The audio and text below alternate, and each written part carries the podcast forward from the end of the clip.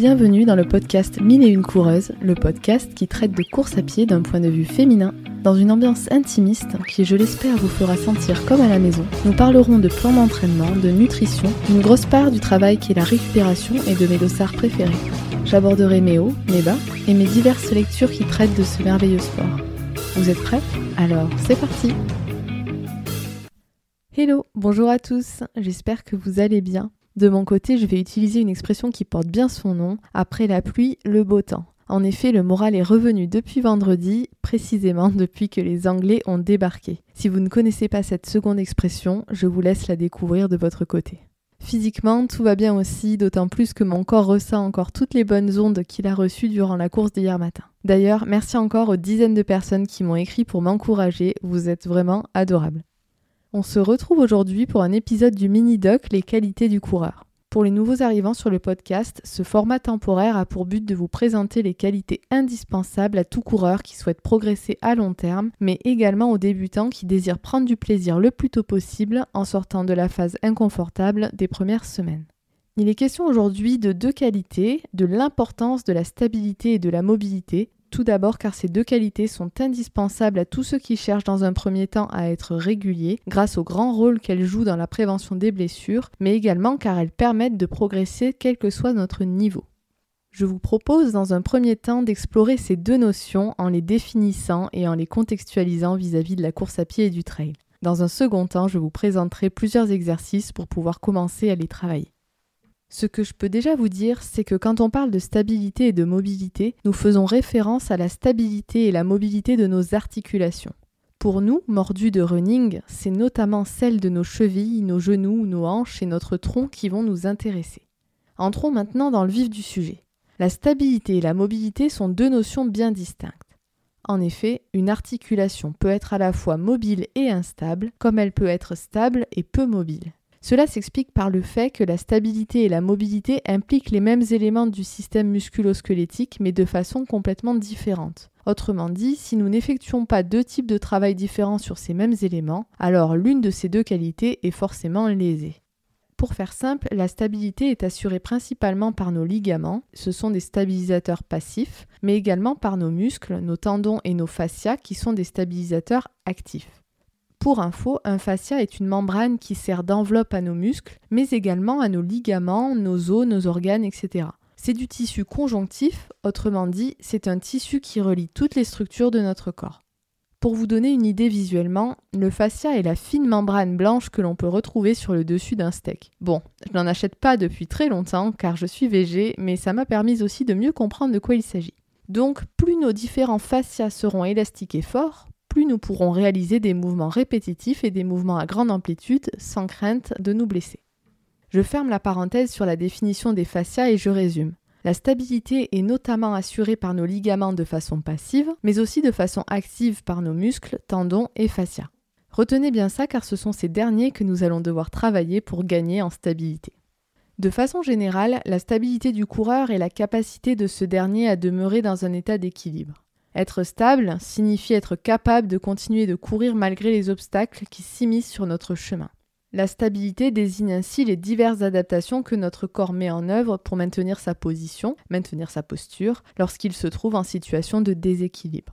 Pour vous donner un exemple concret, des chevilles plus fortes musculairement impliquent une stabilité plus accrue à chaque foulée et une meilleure adaptabilité le jour où vous courez malencontreusement sur un caillou un peu trop gros. Votre articulation va pouvoir absorber la force parasite que ce dernier exerce sur votre pied pour lui permettre de retrouver son équilibre en protégeant vos stabilisateurs passifs, les fameux ligaments. Dans cette situation, deux cas possibles. Soit vous ne ressentez rien car vos muscles stabilisateurs sont solides, vos tendons aussi sont solides, vos fascias, c'est un tout. Donc tout cela est solide, vous ressentez pas forcément de douleur. Ou aussi parce que l'obstacle lui-même n'a pas généré une force suffisante pour générer un microtraumatisme et donc ça passe comme une lettre à la poste. Soit vous pouvez ressentir une petite douleur car malgré tout vos tendons, vos muscles, vos fascias ont absorbé le choc en question, mais voilà, les grosses blessures vous ont quand même été évitées. Ce que je veux dire par là, c'est qu'on a beau être fort sur euh, ce type euh, de choses, on peut quand même avoir des douleurs parce qu'il y a quand même eu un choc. Ceci dit, je précise au cas où, si vous vous tordez la cheville car l'obstacle est trop important, que la situation elle-même empêche votre articulation de réaliser son rôle stabilisateur, vous aurez beau être le plus solide au monde, avoir fait des exos de stabilité en veux-tu en voilà, ce n'est pas miraculeux non plus, personne n'est à l'abri des blessures, les plus graves comme les moins graves.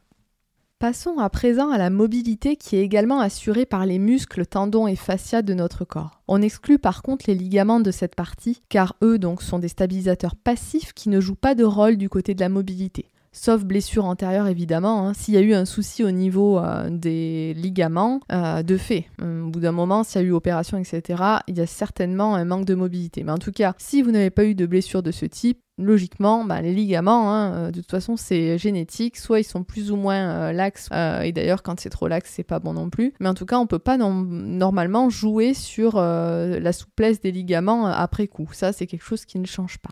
Avant de définir précisément la mobilité, il faut différencier la mobilité de la flexibilité.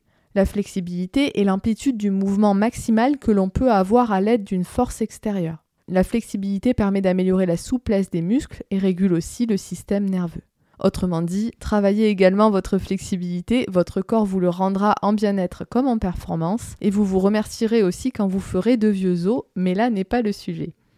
La mobilité, du coup, peut être définie comme tous les mouvements qu'une articulation rend possible à l'aide d'une contraction musculaire et non à l'aide d'une force extérieure. Elle est l'amplitude offerte par une articulation. De façon plus large, la mobilité désigne la capacité du corps à se mouvoir dans toutes les directions, sans douleur, sans blocage ni raideur. Car en effet, la mobilité des articulations influence la fluidité et l'efficacité de nos mouvements. Ainsi, un coureur qui a des articulations peu mobiles a un risque de blessure plus élevé et présente une probabilité plus élevée de ressentir un inconfort sur un ou plusieurs mouvements lors de son effort qu'une routine de mobilité pourrait éviter. Du côté des performances, la mobilité articulaire est importante car elle permet d'avoir une meilleure technique de course, donc de fait une meilleure économie de course en permettant une évolution autour de la cadence, de la posture, du relâchement, de la légèreté de la foulée, etc. Pour résumer, la mobilité vous permettra d'aller plus vite et plus loin en minimisant les douleurs et l'inconfort liés aux raideurs. Et s'il est si important de travailler sa mobilité articulaire quand on est coureur, c'est parce qu'on sait qu'elle peut être limitée avec les pratiques sportives qui impliquent des mouvements répétitifs. Et cela est d'autant plus vrai quand on pratique un seul sport. C'est le cas de la course à pied pratiquée exclusivement, bien sûr, mais également euh, le cas du cyclisme, de la musculation et du crossfit.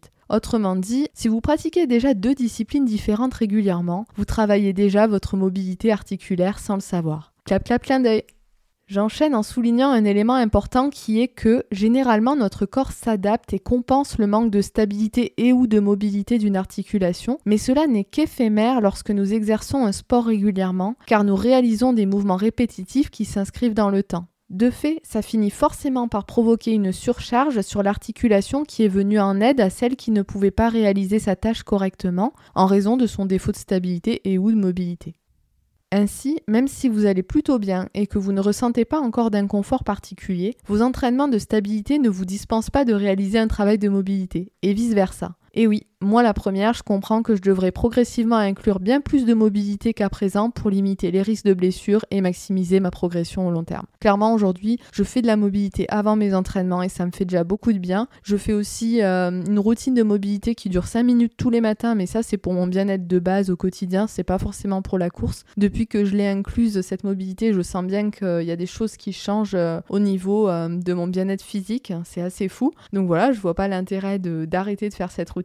Par contre, je vois bien qu'il y a des mouvements que je devrais faire davantage en fonction euh, justement de la course à pied et je ne le fais pas assez. Donc euh, je vais voir comment je peux m'organiser pour euh, les inclure. Euh, on peut pas tout faire d'un coup, hein. d'ailleurs j'en profite pour vous le dire. Hein. Là il y a des conseils, il y a des choses qu'on voit partout, que ce soit dans des articles, que ce soit dans des podcasts, bon comme le mien et comme d'autres. Mais au bout d'un moment, à force d'avoir plein de conseils partout, on peut se demander mais comment je vais faire? En fait, faut que j'inclue, il faut que je puisse rajouter plein de choses dans mes journées qui sont déjà chargées. Comment je peux faire? Alors voilà, prenez votre temps. Il y a des priorités aussi. C'est à vous de voir ce qui est le mieux pour vous à l'heure actuelle en fonction de votre pratique, en fonction fonction de ce que vous aimez faire, en fonction de vos douleurs, en fonction de ce qui vous fait envie aussi. C'est à vous de voir euh, sur quoi vous voulez vous lancer. On peut pas se lancer sur tout, ça c'est sûr. Ou alors il faut être euh, exclusivement euh, athlète professionnel. Ceci dit, voilà, on peut aussi piocher un peu partout sans réaliser tout à fond et que quand même il y a un bénéfice. Donc voilà, c'est à vous de voir.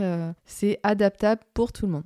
Je vous propose donc à présent de découvrir ou redécouvrir quelques exercices de stabilité puis de mobilité adaptés aux spécificités du coureur. Je vous conseille d'en réaliser plusieurs, au moins deux fois 7 minutes par semaine. Au mieux, tous les 5 à 7 jours, 3 à 5 minutes devant votre série ou votre plat qui mijote. Ça vous permet de ne pas y consacrer du temps spécifiquement, vu que c'est souvent le manque de temps qui nous empêche de faire ce genre de choses. Là, je trouve c'est plutôt rentable. T'es devant ton plat, t'es devant euh, ta série ou je ne sais quoi d'autre d'ailleurs, un moment où en tout cas vous patientez sans trop euh, faire euh, quoi que ce soit de tangible. Et ben voilà, parfois plutôt que d'être sur son téléphone, et ben c'est plutôt sympa de faire sa petite mobilité sans matériel, parce que je vais vous donner là des exos notamment matériel. Ça peut être pas mal. Et puis euh, ça a son petit effet puisque c'est réalisé régulièrement. Et euh, au total, euh, ben, c'est ça qui compte, ça produit ses effets parce que le nombre et la régularité jouent sans détailler chaque exercice que je vais vous proposer, mais en vous invitant à regarder des vidéos de ces mouvements pour pouvoir les reproduire au mieux, bah, je vais vous en donner pas mal. À savoir que c'est des exos que j'aime bien, que je connais.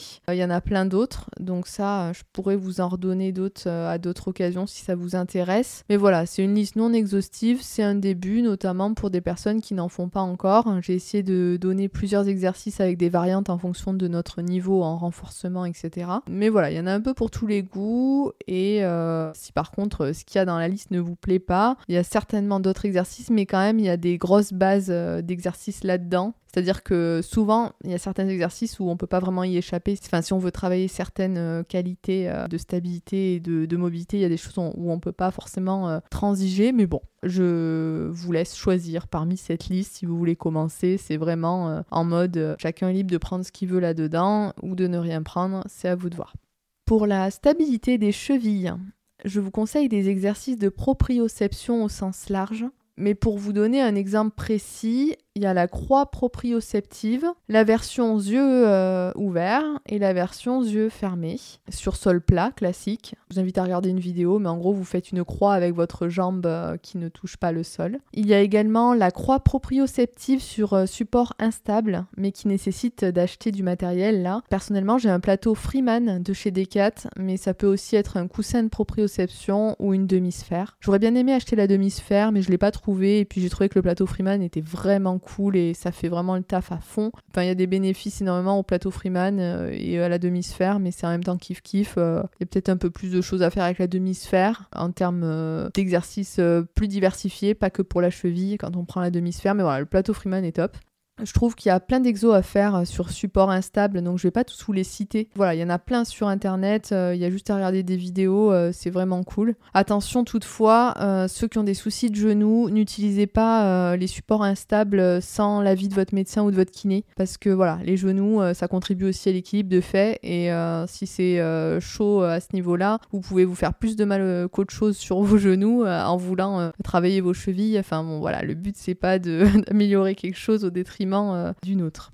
Toujours pour les chevilles, tous les exercices de pliométrie qui vont impliquer les membres inférieurs. Donc là, vraiment, au niveau stabilité cheville, c'est le top. Vous pouvez le faire sans matériel. Donc il y a les sauts à une jambe, les sauts à deux jambes, donc euh, sauts pieds joints. Il y a les squats sautés, les fentes sautées, les sauts latéraux, les rebonds sur un pied, les rebonds avec corde à sauter et les sauts euh, qu'on peut réaliser sur escalier euh, à une marche, deux marches, ça dépend. Euh, enfin moi souvent je fais des montées d'escalier à une marche, deux marches, j'alterne, pieds joints, pas pieds joints. Et ça c'est top aussi. Alors pour tout, hein, ça va vous renforcer de manière générale vos membres inférieurs, vos ischios, vos quadris. Mais en plus de ça, ça vous stabilise la cheville et pas que. Hein. En bénéfice secondaire, il y a quand même la stabilité des hanches, la stabilité des genoux. mais au niveau cheville, c'est top top de faire des montées d'escalier, des sauts de marche, Si vous avez des bandes élastiques, vous avez aussi un exercice qui s'appelle adduction cheville avec élastique. Ça permet de renforcer là en profondeur les muscles autour de vos chevilles.